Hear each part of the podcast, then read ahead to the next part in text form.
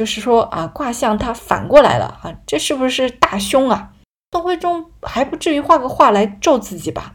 他已经办的这件事啊，真的是竹篮打水一场空啊，什么都没捞到，还被南宋的陆游拿出来当笑话讲啊，传阅了千年啊，实在是太惨了。那么从这句话也可以看出啊，宋徽宗有种王婆卖瓜自卖自夸的感觉啊，带点小自恋。但是从对于呃《瑞鹤图》这幅画的解读，我们也能呃看出来啊，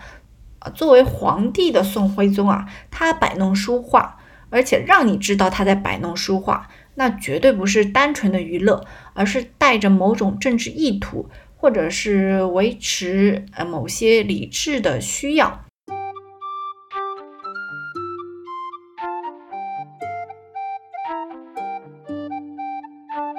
这期要讲的这卷画呢，是宋徽宗赵佶的《瑞鹤图》，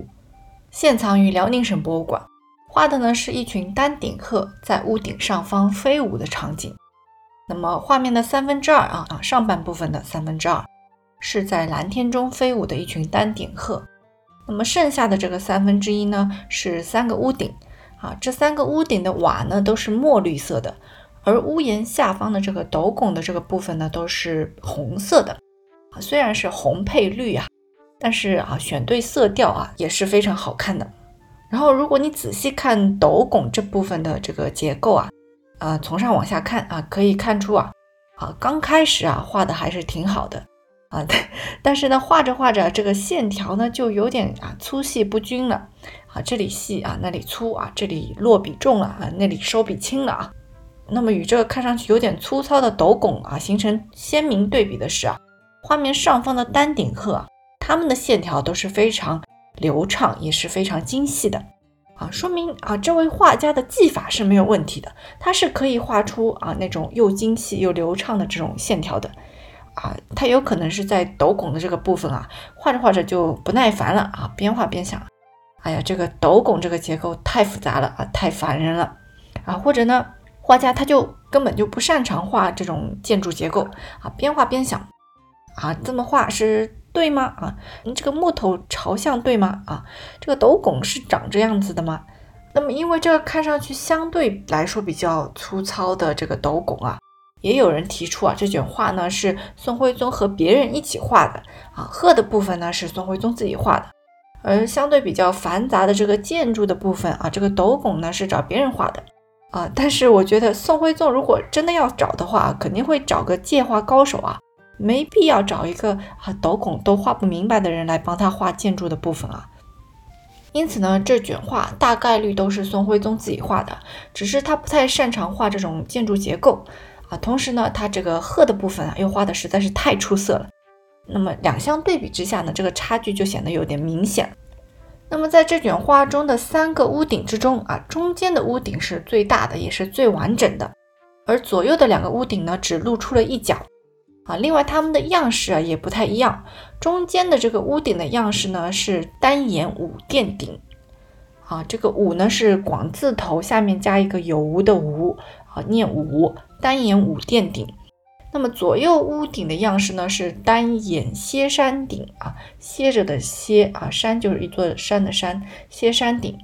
那么画面中间的这个单檐五殿顶呢，啊，它就是啊一条平行于地面的正脊。然后正脊的两端呢，各自向下延伸出两条垂脊啊，一共四条垂脊。那么一条正脊加上四条垂脊啊，这种有五条屋脊的啊屋顶就被称为五殿顶啊，同时也被叫做五脊顶啊，有五条屋脊的房顶五脊顶。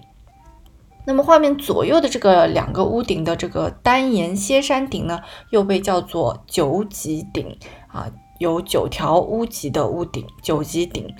那么九级顶呢？它有一条平行于地面的正脊啊，然后正脊的两端呢各自向下延伸出两条垂脊啊，一共四条垂脊。那么这四条垂脊呢，再各自向下延伸出一条呛脊，那么也就是一条正脊，四条垂脊，再加上四条呛脊啊，一共是九条屋脊。啊，这种样式呢，就叫做单檐歇山顶啊，九级顶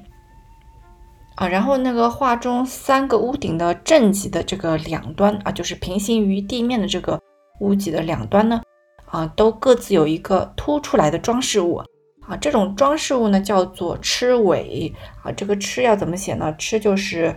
呃高低的低去掉人字旁，再加上一个啊鸟字旁啊螭尾。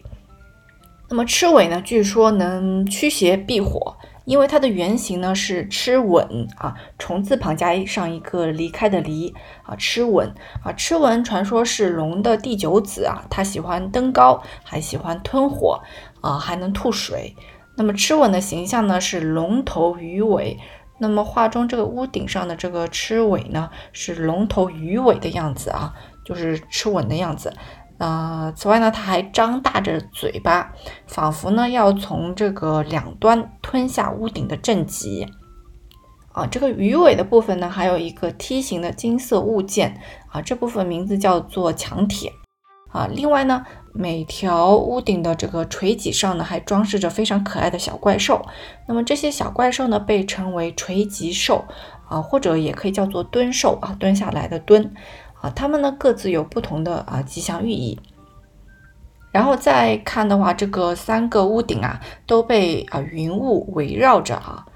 啊，进一步仔细看的话，会发现啊这些云雾啊它不是纯白色的，而是被染上了一些些红色啊，就是带了一点红色。那么云雾为什么会带点红色呢？啊，这表现的就是这个云雾啊被太阳染红了。那么一般在两种情况下会出现被太阳染红的云雾啊，一种是呢啊日出的时候，一种是日落的时候。那么究竟啊画中的这个场景是什么时候呢？单从画面来看啊，我们是判断不了的啊。别着急啊，线索在后面。我们先来啊说一下这个画中的主角丹顶鹤。呃，在中间屋顶的这个螭尾上啊，各自站了一只呃丹顶鹤啊，一共两只丹顶鹤。那么一只呢是回首展翅看着天空，它的嘴巴呢是微微张开的，应该是在提名；而另一只呢是只是回首看着天空，啊，相对平静的站着。那么此时的天空中呢，有一群丹顶鹤在盘旋，数一下的话，一共有十八只。啊，没有两只是完全一样的啊，形态各异，在空中的分布呢也没有什么规律，好，看上去非常的自然，就像是丹顶鹤在自然界中啊自由的飞翔一样，啊，画的真的是非常非常好。那么关于这些鹤啊，我看到了一篇非常有意思的论文啊，说这些鹤的分布啊大致可以分成左右两部分，然后说这个左右两部分啊看上去像是这个太极八卦的阴阳两部分。啊，大家可以啊看一下像不像？然后呢，那只啊回首站在螭尾上的鹤啊，就是没有展翅的那只啊啊，这只鹤呢非常像南宋琴谱《太古遗音》中的一幅插画中的鹤。那么这幅插画呢，其实是一段画的配图啊。那段画中呢有一句话啊非常有意思啊，叫做“鸣鹤在阴室”啊。那么作者呢又找到了“鸣鹤在阴室”这句话，可能取自于《周易》的这个中孚卦的卦辞，就是“鸣鹤在阴，其子鹤之”啊，“鸣鹤在阴，其子鹤之”啊，这个卦象的政治寓意呢，据说是天子有道，守在四夷。啊，简单可以解读为啊，诸臣子归顺君王之相。啊，因此呢，作者认为啊，宋徽宗在画鹤的时候，一定是考虑到了《周易》的这个中孚卦，所以将空中的鹤呢分成了啊太极八卦的阴阳两部分，而且还把明教的这个立鹤啊放在了太极的阴这一边。啊，我看到这个推论的时候，简直是眼前啊，就是眼前一亮啊，这也太厉害了吧，太有意思了。但是呢。我又仔细回去看了看这卷画啊，发现这个推论啊，很遗憾啊，有一个非常致命的 bug，就是最关键的那个在阴的鹤啊啊，就是那只跟啊琴谱太古遗音的插图非常像的那只鹤啊，在瑞鹤图中啊，它是闭着嘴巴的啊，而与之相对的那只啊展翅回首的那只鹤啊，才是张着嘴巴的，也就是说。鸣鹤在阴啊，在这卷画中根本就不成立啊，它是鸣鹤在阳啊。哎呀，这个啊，就是说啊，卦象它反过来了啊，这是不是大凶啊？宋徽宗还不至于画个画来咒自己吧？啊，虽然有点遗憾啊，但是这个非常有意思的推论啊是不成立的。嗯，不知道刚刚看画的人有没有人觉得啊，空中的鹤，哎，看上去好像是有点像太极八卦啊。呃，那么我不否认啊，宫中的这个鹤的分布啊，的确可以大致分为左右两个部分。但是你要说是像太极八卦的阴阳啊，啊，其实还是有点牵强的。那么对于这幅画的画面内容的解读呢，就是以上这些了。啊，能解读出来的是啊，画中有十八只丹顶鹤在啊屋顶上方盘旋，然后有两只丹顶鹤呢站在屋顶上的这个螭尾部分。这个屋顶呢一共有三个，然后有一些呃带点红色的云雾啊环绕着这三个屋顶。啊，另外呢，我们看画的时候，其实呢还可以注意一下啊，这个画的视角是怎么样的啊？也就是说，如果你想要看到画中的呃这种场景，你需要站在哪个角度看才能看到？那么瑞鹤图中的这种场景呢，啊就要站在啊画中三个屋顶的对面，而且呢高度呢要比中间那个屋顶还要高一些。啊，那么画中的这个建筑啊，这三个屋顶的对面有这么高的建筑吗？宋徽宗又为什么要从这个角度来画这卷画呢？啊，我认为啊，这卷画的这个视角可能暗含了宋徽宗内心的某种想法啊，内心的小算盘。我们可以往下看啊，一点点去剖析宋徽宗的想法。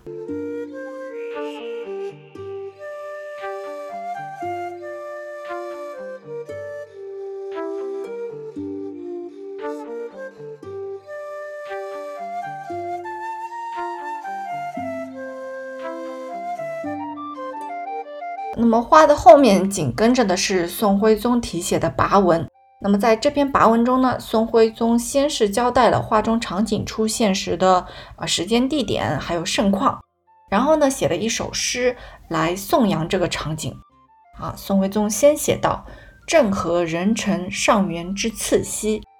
啊，政和壬辰也就是政和二年（一一一二年）。上元之次夕啊，就是上元节的第二天傍晚啊。上元节呢，也就是元宵节啊，在正月十五。那么上元节的第二天傍晚，也就是正月十六的傍晚。所以宋徽宗一开头啊，就交代了啊，这个画中的场景出现的时间啊，是正和二年正月十六的傍晚。那么由此呢，我们可以解开第一个谜团了啊，就是画中的云雾为什么会被染上一些红色？这是因为画中的时间啊，它是正月十六的傍晚啊，是夕阳染红了这些云雾，那么这个谜题就解开了。但是啊，这里随之啊就出现了另一个谜题：正和二年正月十六的傍晚，为什么会出现丹顶鹤啊？它出现在了哪里啊？那么接着往下，宋徽宗写道：“忽有祥云浮玉，低映端门，众皆仰而视之。”啊，意思就是说，啊，忽然出现了祥云，扫去了阴郁，然后呢，这个祥云低垂，围绕着一座门啊，叫做端门，然后呢，大家都啊抬头看着祥云，啊，也就是说，啊，宋徽宗认为画中被染红的这个云雾啊，它是祥云。那么为什么它是祥云呢？啊，因为它很神奇啊，这个云雾啊，它没有飘在空中很高的位置，而是低垂啊，围绕着一座门啊，端门啊，非常神奇。啊，端门啊，它其实是呃皇宫的正门的名称啊。由此可以推测，画中的这三个屋顶啊，表现的是北宋皇宫的正门。那么中间的这个屋顶呢，表现的是啊门楼的屋顶。那么两侧呢是啊朵楼的屋顶啊，朵就是一朵两朵的朵。那么，如果将这个端门啊画成建筑平面图的话，它就是一个啊凹字形旋转一百八十度之后的这个形状啊，也就是说，中间的门楼呢是在后面，左右两侧的朵楼呢是在前面，然后门楼和朵楼之间呢是有这个连廊连接着的啊。平面图是一个凹字形旋转一百八十度之后的形状。那么，北宋皇宫的端门啊，曾经被叫做明德门、丹凤门。乾元门、正阳门，啊，意思都非常吉祥。然后在北宋的景佑元年（一零三四年初前后），啊，这个当时的皇帝宋仁宗呢，将其改为宣德门，啊，就是宣告的宣，道德的德，宣德门。然后这个宣德门的这个名字啊，一直持续用了八十多年啊，一直到了政和八年（一一八年的十月六日），宋徽宗的大臣蔡京就提出啊，将这个宣德门改为太极之楼啊。但是啊，没过多久啊，只过了三个月，在重和元年的正月（一一一九年）啊，又改成了宣德门啊。也就是说啊，蔡京提出的这个。太极之楼的这个名字啊，只用了三个月左右。那么我们应该叫画中的这个端门叫什么门呢？在跋文的开头啊，宋徽宗就已经交代了画中的场景呢是发生于啊政和壬辰，也就是政和二年啊。这个时候的端门呢还没有被改为太极之楼，还是宣德门啊。所以呢，学者已经指出啊，画中的这三个屋顶啊是宣德门的屋顶啊。中间的屋顶呢是门楼的屋顶啊，左右的两个屋顶呢是垛楼的屋顶。那么说到北宋的这个宣德门啊，就不得不讲一个非常有意思的故事了啊，就是宣德门为什么要改成太极之楼，然后又为什么啊很短的时间内就改回来了呢？啊，这就跟宋徽宗的大臣蔡京啊他的一次乌龙决策有关了。那么据南宋的陆游记载，蔡京曾经提出啊。古人说啊，天子五门，而现在皇宫的端门呢，只有三个门洞啊，没有因循古制，不符合礼制啊，所以就让人把这个皇宫的这个端门啊改成五个门洞的。然而，在动工不久之后啊，蔡京才知道啊，天子五门，它其实指的是五重门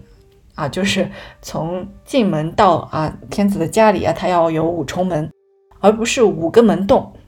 也就是说，蔡京他搞了个大乌龙啊，把五重门理解成了五个门洞。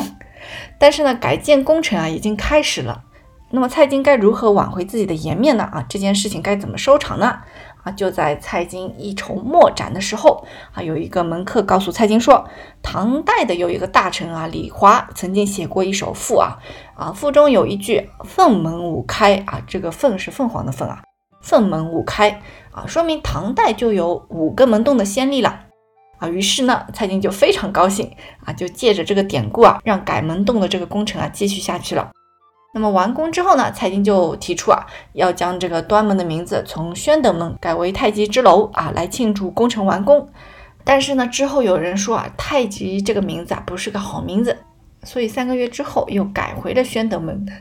蔡京办的这件事啊，真的是竹篮打水一场空啊，什么都没捞到，还被南宋的陆游拿出来当笑话讲啊，传阅了千年啊，实在是太惨了。而这里呢，我们需要稍稍注意的是啊，这些都是南宋陆游的记载。呃，蔡京呢，其实在南宋的评价不是很好。啊，他在当时被认为是导致北宋灭亡的奸臣啊，所以在这个故事里的细节呢，很有可能带了一些杜撰的成分啊。不过啊，在政和年间，宣德门的改建和改名啊，都是蔡京主导的啊，这个信息应该是没有错的。那么改建之后呢，宣德门的使用啊，也发生了变化。原本宣德门是三个门洞啊，一般人呢啊进出就走左右的门洞，中间的这个门洞呢平常是不会打开的啊，只有皇帝进出时才会打开。而如果啊皇帝给某位大臣特权，那么他也可以从中间的门洞进出。而改成五个门洞之后啊，这个规矩啊就变得更加繁琐了啊。最边上的两个门洞啊，这个是日常都打开来的，作为一般人日常进出使用。那么中间啊及其它左右相邻的啊这三个门洞呢啊是平常不打开的，中间的门洞呢成了皇帝专用的进出口。啊，然后呢有特权的文臣可以从中间门洞左侧的那个门洞进出，而有特权的武臣啊可以从中间门洞右侧的那个门洞进出。啊，这个人来了，开这个门啊；那个人来了，关上这个门，开这个门，这个开这个关啊，还不能错了啊。所以啊，可想而知啊，改建后这个皇宫门卫的工作量是一下子就上来了啊，心里肯定都烦死蔡京了。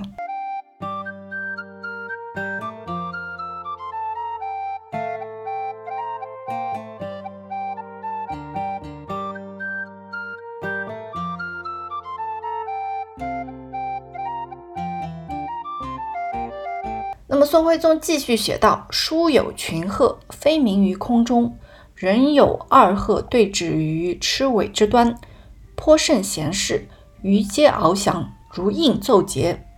啊，意思就是忽然来了一群仙鹤在空中飞鸣，然后呢，有两只仙鹤相对停在端门屋顶的这个螭尾上。啊，那两只仙鹤看上去是非常的闲适，身下的仙鹤呢在空中翱翔，啊，而且好像应和着某种节奏。也就是说，这些在空中啊边飞边鸣叫的仙鹤啊，它不是乱飞乱叫的，而是带着某种节奏的飞鸣啊啊。其实出现仙鹤的这种现象并不少见啊，在宋代就有很多啊。宋真宗的时候呢，出现过；宋真宗的时候呢，就出现过仙鹤盘舞于殿舞之上。然后宋仁宗的时候呢，也出现过有鹤回翔堂上。宋徽宗的时候就更不用说了啊，出现过很多次仙鹤飞来的祥瑞事件。但是这里啊，宋徽宗特意强调了。这次啊，这些仙鹤的飞鸣好像带着某种节奏。那么，据学者研究说啊，音乐引起动物的感应啊，是一种德治思想的经典隐喻啊，用来比喻圣主贤君凭教化就能服众啊，不靠武力治人啊。也就是说啊，宋徽宗啊在这里强调仙鹤的飞鸣好像带着某种节奏啊，这其实啊是在暗示自己德治天下，得到了上天的认可啊。那么从这句话也可以看出啊，宋徽宗有种王婆卖瓜、自卖自夸的感觉啊，带点小自恋。然后宋徽宗继续写道：“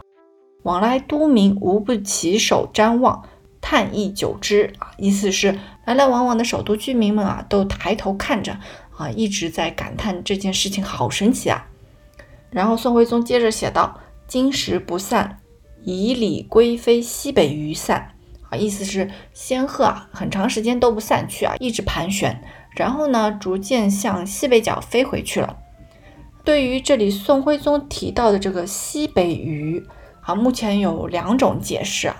第一种解释呢是这个西北隅啊，指的是皇宫的西北隅啊，那里有养鹤的地方啊，也就是说这些鹤啊表演完就回窝了啊，这是一场宋徽宗自导自演的戏。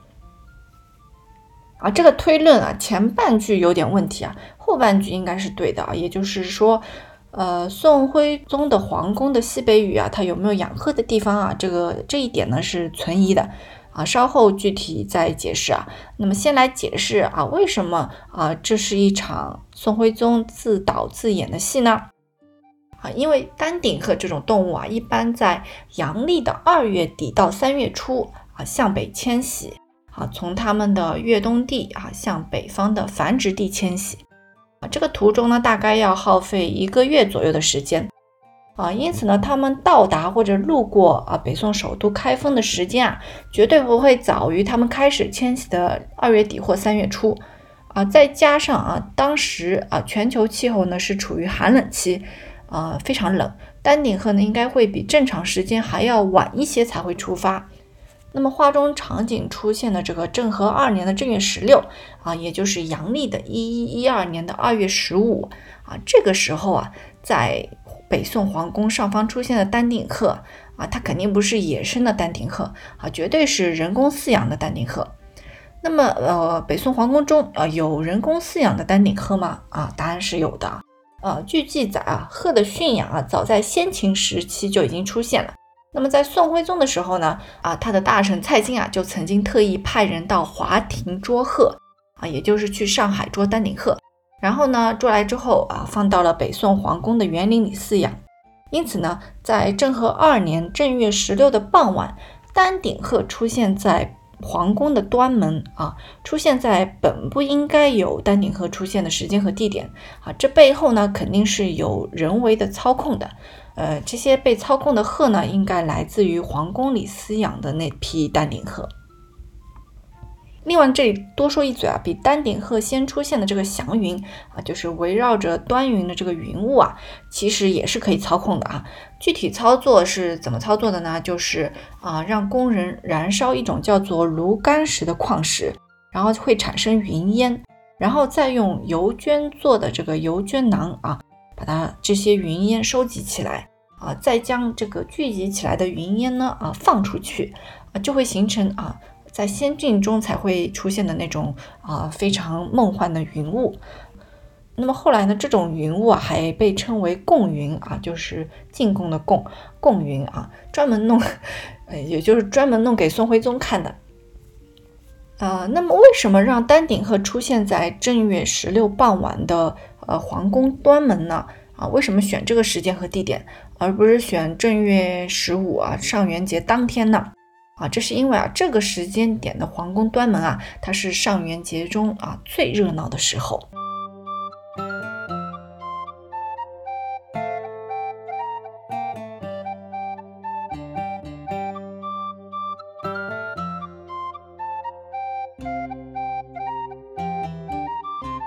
那么，据宋代的这个《东京梦华录》记载，上元节啊，也就是元宵节，在正月十五的时候，当时首都的官府开封府呢，会在宣德门前搭一个山棚。山棚呢，就是用各种造型各异的彩绘灯笼装点的，啊，跟大山一样高大的节庆装置。另外呢，还会放上大型的彩灯。那么彩灯呢，会有各种主题啊，比如啊各种神仙的故事啊，有的甚至呢就是神仙或者菩萨的造型啊，比如有啊骑着狮子的文殊菩萨，或者骑着白象的普贤菩萨。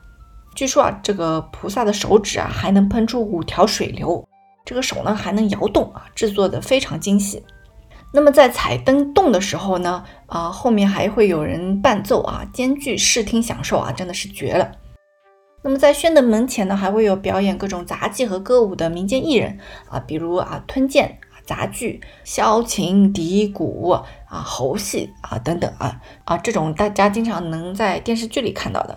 那么此外呢，还有啊比如说倒立吃冷面啊，是不是没见过？还有鱼跳刀门啊，就是鲤鱼跳龙门的惊险版本啊，鲤鱼跳刀门啊。另外呢，还有招蜂引蝶啊，就是《还珠格格》里的那种啊。还有沙书啊，沙书就是用手啊捏着细沙或者石粉，然后挥洒成字啊，有点像现在的沙画。呃，还有一种很好玩的，叫做药发傀儡啊，药就是火药的药啊，这里指的是这个烟花，呃，傀儡就是木偶嘛。药发傀儡是怎么样一种啊装置呢？就是。在一根啊十多米长的竹竿上啊，装置上特制的这个烟花轮和这个身穿光蜡纸服装的木偶，然后呢，你点燃最低层的那个烟花轮啊，它就会转动，转动之后呢，啊就会呃慢慢的往上带，然后逐层啊一层层的呃烟花轮就会开始喷放火花。它们喷火花的同时呢，就会呃转动转动带动装置啊，带动装置之后呢，就会带动木偶啊做出一些动作啊，非常有意思。然后这个时候呢，还会出现卖神药的江湖郎中啊，还有卜卦的江湖术士，街上啊是非常热闹，人非常非常的多啊。这个是宣德门前的这些情况。那么宣德门的楼上，在中间的这个门楼上啊，会挂上黄色的帘布。啊，里面呢会设置一个座位啊，就是皇帝的专座了。然后这个黄色的帘子外呢，左右啊各站着一排侍从，他们会拿着这个黄色的掌扇啊，掌扇就是啊那个手柄很长的那种非常大的那种扇子啊，啊只是用来撑场面的，不是用来扇的。这个就是中央门楼的情景。那么两侧的朵楼又是怎么样一个情况呢？啊，朵楼呢它也会挂上帘子啊，不过不是黄色的。啊，除了帘子外呢，还会挂上直径三米多的大灯球。那么在左边的朵楼上呢，一般会坐着宋徽宗的儿子等一些皇亲国戚。那么在右边的朵楼上呢，一般会坐着啊蔡京啊等啊大臣和外戚。啊，但是啊政和二年的这次上元节啊啊，因为他被贬到地方去了。至于他为什么会被贬到地方去了，有兴趣的可以听上期。那么以上就是宣德门楼上的情况，那么宣德门楼下的情况是怎么样的呢？啊，宣德门的楼下会用彩色的布条进行装饰，啊，然后呢还会有禁卫军站岗，那么禁卫军呢他们会穿上锦袍，啊，戴上黑色的一个叫做蒲头的帽子，啊，这个帽子上呢还会粘上一朵花。啊，这里有个冷知识啊，宋代男人啊喜欢在头上沾花，是非常正宗的花美男。啊，他们不仅会自己主动沾上花啊，有的时候呢，皇帝还会亲手给大臣们沾花啊，这在当时啊属于天大的赏赐啊。但是这个呃这个画面啊，想象起来有点辣眼睛啊，嗯，但是如果两个人长得非常帅啊，我可以的，呃，长得不帅的话，我可能还需要提高一下自己的修为。那么，另外这个戴着头花的禁卫军呢，手里还是会拿上武器的。他们会拿上一种叫做骨朵子的武器啊，就是一根铁杆子，然后上端呢啊像一个花骨朵或者一个小瓜啊。大家可以去南宋的十王图里面找一找这个武器啊，或者以后讲到的话里有的时候，我来告诉你们哪个是骨朵子啊。那么以上呢就是正月十五这天啊，宣德门会发生的事情。而其实啊，在正月十五这天啊，皇帝是不会去宣德门的，而是会去道观上清宫参拜。那么到了第二天的这个正月十六，皇帝才会去宣德门。那么正月十六这天啊，皇帝吃完早饭之后呢，就会登上宣德门啊。如果你这个时候赶到宣德门的话，呃，说不定还有幸能看到皇帝的真容啊。啊，因为呢，这个时候会先卷起帘子啊，皇帝会讲一些吉祥话啊，之后才会放下帘子啊。据说呢，有人曾经看到宋徽宗当天啊是戴着小帽，穿着红袍。那么帘子放下之后呢，楼下的这个乐师就会开始奏乐啊，奏一整天啊。这天呢，还有一项特别的活动呢，就是在西边的朵楼下啊，开封府呢会让一些罪人啊排队站好。当街宣布他们的罪行和惩罚，然后呢，楼上会传来口谕说啊，特令放罪啊，这些罪人呢就会被当场释放，以示普天同庆。那么到了天黑的时候呢，所有的花灯会一起点上啊，一直到三鼓之后，也就是三更之后啊，一个小小的红纱球灯会被升到半空中啊，这就是向人们宣告啊，皇帝已经回宫了。然后呢，你会听到几声鞭响啊，啪啪啪。啊之后呢，街上的花灯呢就会一下子都被熄灭了。啊，虽然皇帝去休息了，但是这个上元节还没有结束。那么大家呢会去附近的相国寺看灯或者烧香啊，敲锣打鼓，一直玩到天亮。啊，据说呢这个时候还能吃到夜宵啊啊，具体有什么呢？有汤圆啊、丸子啊、米肠、肉冻啊、细粉。啊，糖炒栗子或者是糖炒银杏啊，鸡汤啊，还有水果啊，比如金桔啊、橄榄、龙眼啊、荔枝啊等等啊，非常丰富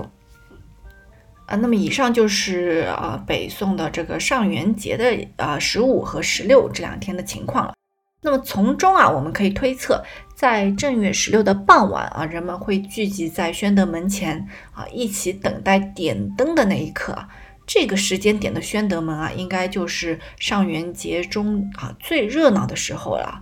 那么在这个时候啊，在这个万众瞩目的时候啊，安排丹顶鹤飞到宣德门上方啊，明显就是为了表演给老百姓们看啊，看啊，我们的皇帝治理有方啊，才会天降祥瑞啊，来表示祝贺。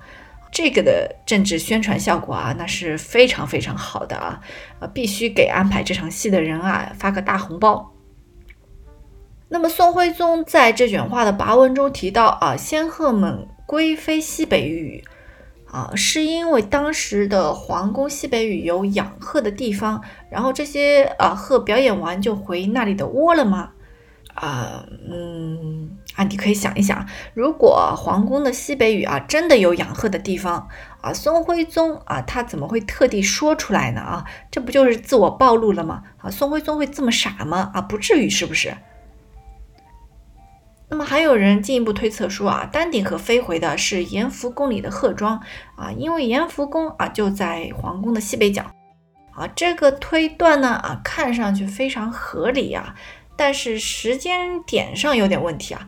那么延福宫呢是皇宫内的这个宴会场所，呃，的确在皇宫的西北角。但是呢，在政和三年春啊，也就是这卷画制作后一年啊，开始扩建啊，然后过了一年后的政和四年八月才完工。扩建后的延福宫才有了鹤庄啊、鹿寨啊等啊养殖珍稀动物的场所啊。也就是说，这卷画制作的政和二年。延福宫它还没有进行扩建啊，这个时候延福宫的位置啊，也就是皇宫的西北隅啊，有没有鹤庄啊？啊，还真不好说。那么再加上啊，在此之前啊，宫中出现的仙鹤啊，据记载是从东北方向飞来的啊。比如在崇宁四年啊，一零五年啊，九鼎建成的时候啊，有几只仙鹤从东北方向飞来啊。也就是说，皇宫中有养鹤的地方啊，那也有可能是在皇宫的东北方。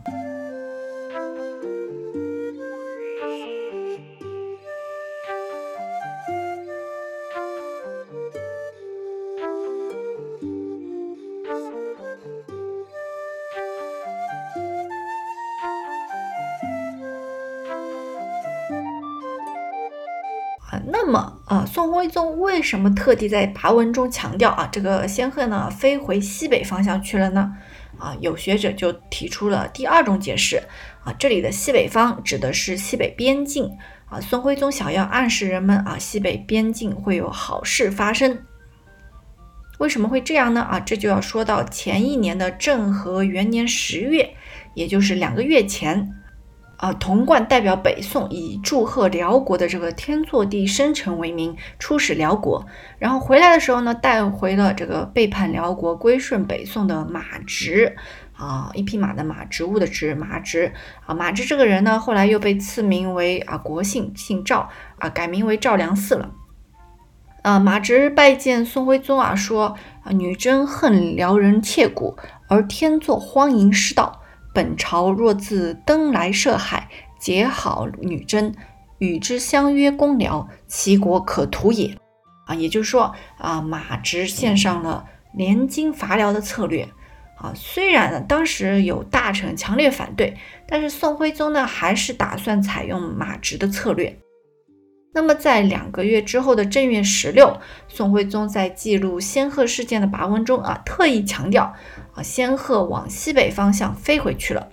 啊，而且呢，就在同一年，啊，宋徽宗又上演了一次同样的戏码，啊，这次呢是在延福宫宴请群臣的时候，啊，说有一群仙鹤从西北方向飞来，而刚刚我们也提到过啊，在政和二年之前，宫中出现仙鹤啊，是从东北方向飞来的，或者是没有提到飞来的方向，啊，也就是说。政和二年的这两次仙鹤事件啊，都被特意的记录为从西北方向飞来，这让人不得不猜想啊，宋徽宗啊，他可能是想借着这个仙鹤的祥瑞之兆啊，来堵住那些反对联金伐辽的大臣们的口啊，暗示他们啊自己对联金伐辽的决心啊，或者暗示他们自己对于西北边境的强烈关心。那么，然后宋徽宗继续写道：“感兹祥瑞。”故作诗以寄其啊，也就是说，宋徽宗觉得这是一个祥瑞之兆，就特意写了一首诗来颂扬这件事情。诗的第一句是“清晓孤人浮彩泥，先秦告瑞忽来仪”，啊，意思是天刚亮的时候，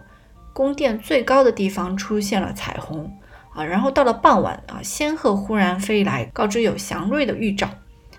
先秦告瑞忽来仪，这里呢还借用了凤凰来意的典故，将啊仙鹤比喻为凤凰，而画中两只仙鹤相对站在屋顶的螭尾上啊，这种图像呢与双凤或者对凤的传统图案啊非常像啊，很容易让人联想到凤凰啊，所以说啊这个画的内容啊和宋徽宗诗词的内容是非常一致的啊，然后诗的第二句是飘飘原是三山侣。两两还成千岁姿啊！这里的飘飘啊，不是阿飘啊，幽灵的意思啊，是仙鹤，意思是啊，仙鹤原本是三山上的仙侣啊。那么这里对于啊这个三山啊，一二三的三啊，三山啊啊，目前有两种解释，一种是传说中的三座仙山啊，方丈蓬莱瀛洲啊，另一种说是道教的三山。啊，因为宋徽宗曾经在六年前，一一零六年的时候写过一首诗《宝珍观妙冲先生归山》啊，以诗送之啊，这样一首诗。这首诗呢是送给茂山上清派第二十五代宗师刘混康的啊。诗中呢就写到了“身是三山云外侣，心无一点世间尘”啊。在这句诗中呢也用到了“三山侣”这个梗啊，所以呢有人猜测啊。呃，飘飘原是三山侣啊，这个三山啊，有可能指的是道教的三山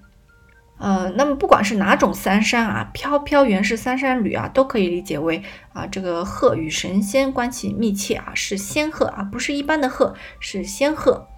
那么两两还成千岁姿的意思就是，啊，仙鹤在空中飞得三三两两、稀稀落落，却仍然呈现出啊能活千年的姿态啊。这里就是啊欲扬先抑啊，先说啊仙鹤飞得稀稀落落啊，然后再夸啊，即使是这样。还是有能活千年的姿态。那么诗的第三句“你似碧鸾栖宝阁，岂同赤焰及天池”，啊，意思就是仙鹤们应该是在模仿碧鸾在宝阁上休息啊，怎么会跟在天池聚集的赤焰一样呢？啊，碧鸾呢叫做青鸾，是传说中的这个昆仑山西王母的姓氏。在唐代的时候呢，碧鸾被视为最吉祥的瑞兆，啊，叫做大瑞，啊，碧鸾是大瑞，而碧鸟栖止啊，它其实是比喻贤士在位啊，所以才会引来碧鸟栖止。那么这里也就是说啊，仙鹤飞到皇宫端门啊，表示这里呢有贤明的君主在位啊，同时呢，这个仙鹤呢也像呃西王母的这个姓氏一样，带来了呃祥瑞之兆。那么这里呢，就是宋徽宗第二次王婆卖瓜自卖自夸了啊！可以看出啊，政和二年的宋徽宗啊，是一个相当有自信的人。那么启同赤焰及天池的这个赤焰呢，是一种红色的瑞鸟啊，在唐代呢是被视为上瑞啊，比这个大瑞的这个碧鸾呢要低一级啊。也就是说，宋徽宗这里想表达的是啊，在皇宫中出现的这个仙鹤，相当于碧鸾一样的大瑞，那么比出现在天池的这个赤焰呢要高一级别。然后据学者说啊，这个天池啊其实是位于西北边境的一个地名。那么这句话呢，可以简单理解为宋徽宗他想要表达的是，呃，北宋的国运是大瑞，而西北边境的辽国呢是上瑞，北宋的国运要好一些啊。那么诗的最后一句“徘徊辽历当丹阙，故事匆匆速熟知”啊，意思就是仙鹤在皇宫端门上方徘徊，叫声嘹亮啊，因此来来往往的人们都知道了。那么这篇跋文和诗词的后面啊有落款啊，落的是玉制玉画并书，然后有一个画押天下一人啊，也就是宋徽宗的艺术签名。那么。御制御画并书啊中的这个御制啊很好理解啊，皇帝制作。那么御画呢，这里有争议了啊。一方呢认为是皇帝命人画的，也就是不是宋徽宗本人画的啊。另一方认为呢是宋徽宗本人画的啊。目前还没有定论，但是我个人比较倾向于认为是宋徽宗本人画的啊。理由啊比较简单的有三点啊。理由一是。啊，御制御画后面跟着的是并书啊，也就是御制御画并书啊，制作绘画书法啊，啊这三个的主语应该都是同一个人。那么画卷上的跋文呢，用的是宋徽宗本人的专用字体瘦金体啊，就是宋徽宗本人自己写的啊，这个呢没有争议。那么对瘦金体有兴趣呢，可以听一下之前的节目。呃，既然书法是宋徽宗本人写的。那么制作和绘画应该也是宋徽宗本人操作的。那么理由二呢，是因为啊，在这卷画制作的前后啊，同样是在政和初年，宋徽宗曾经画了一幅云庄纵鹤图啊，据说画了二十只仙鹤啊，这个数量呢，跟瑞鹤图中的仙鹤的数量是完全一样的啊，而且呢，还画出了仙鹤的各种神态啊，据说是颇有造诣，因此呢。啊，政和二年宋徽宗啊，他是完全有能力画出这卷画中的啊这么精美的仙鹤的。呃，另外画中看上去有些粗糙的这个斗拱啊，其实也从侧面证明了这整幅画是宋徽宗本人画的，只是他不太擅长画建筑啊，不然的话，宋徽宗肯定会找一个啊仙鹤画得好、斗拱也画得好的画家啊，不会 特意去找一个斗拱画的这么粗糙的画家。那么理由三呢，就是呃。啊，你可以想象一下，如果你是一位画家啊，宋徽宗叫你来画这个场景啊，你会怎么画？那么如果是我的话啊，最先想到的一定是啊，画一群百姓啊，在宣德门下仰望天上的仙鹤，然后呢，有两只仙鹤站在屋顶的螭尾上，周围呢有云雾围绕啊，大致是这样的啊。我最先想到的肯定是仰视的视角，就是站在地上看天上的祥云和仙鹤。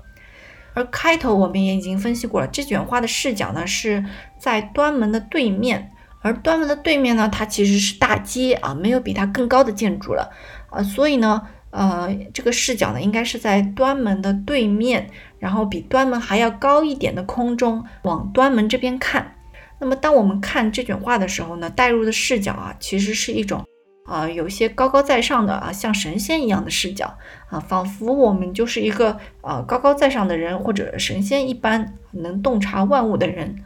呃这个视角啊，不是一般人能想到的啊，它会让人想到那个高高在上的皇帝啊啊，只有在啊权力的最高处。啊，一个非常自信的皇帝啊，才会画出这样视角的祥瑞之兆啊，就是跟祥瑞的仙鹤，它其实是一种啊平视啊，地位平等，然后呢又稍稍带点仰视啊，稍稍呢有点尊敬的一个角度。因此呢，呃，我觉得这卷画应该是宋徽宗本人画的哈，这一点呢目前还有争议啊，大家可以啊自行判断啊，没有对错之分。那么以上呢，就是从宋徽宗的画、跋文和诗句中，我们可以解读出来的信息啊。简单总结一下，就是瑞鹤图画中的场景呢，是政和二年（一一一二年）正月十六的傍晚啊。当时的皇宫端门啊正门宣德门出现了祥云和一群仙鹤。那么当时在场的这个宋徽宗呢，认为这是祥瑞之兆。仙鹤呢，好比西王母的信使碧鸾一样，带来了关于啊西北边境的这个好预兆啊。然后非常有意思的是啊，这个事件的背后呢，可能就是宋徽宗他本人在操控啊，而且他还记录下来了。那么其实像啊《瑞鹤图》这种记录祥瑞的啊，跟宋徽宗有关的画啊，还有很多存世。由于宋徽宗当皇帝之前啊，就非常喜欢书画，而且他的书画非常出名啊，所以呢，以元代这个《宋史》这本书为代表啊，人们以结果来导向评价宋徽宗啊，说他啊玩物而丧志，纵欲而败度啊。但是从对于呃《瑞鹤图》这幅画的解读，我们也能呃看出来啊，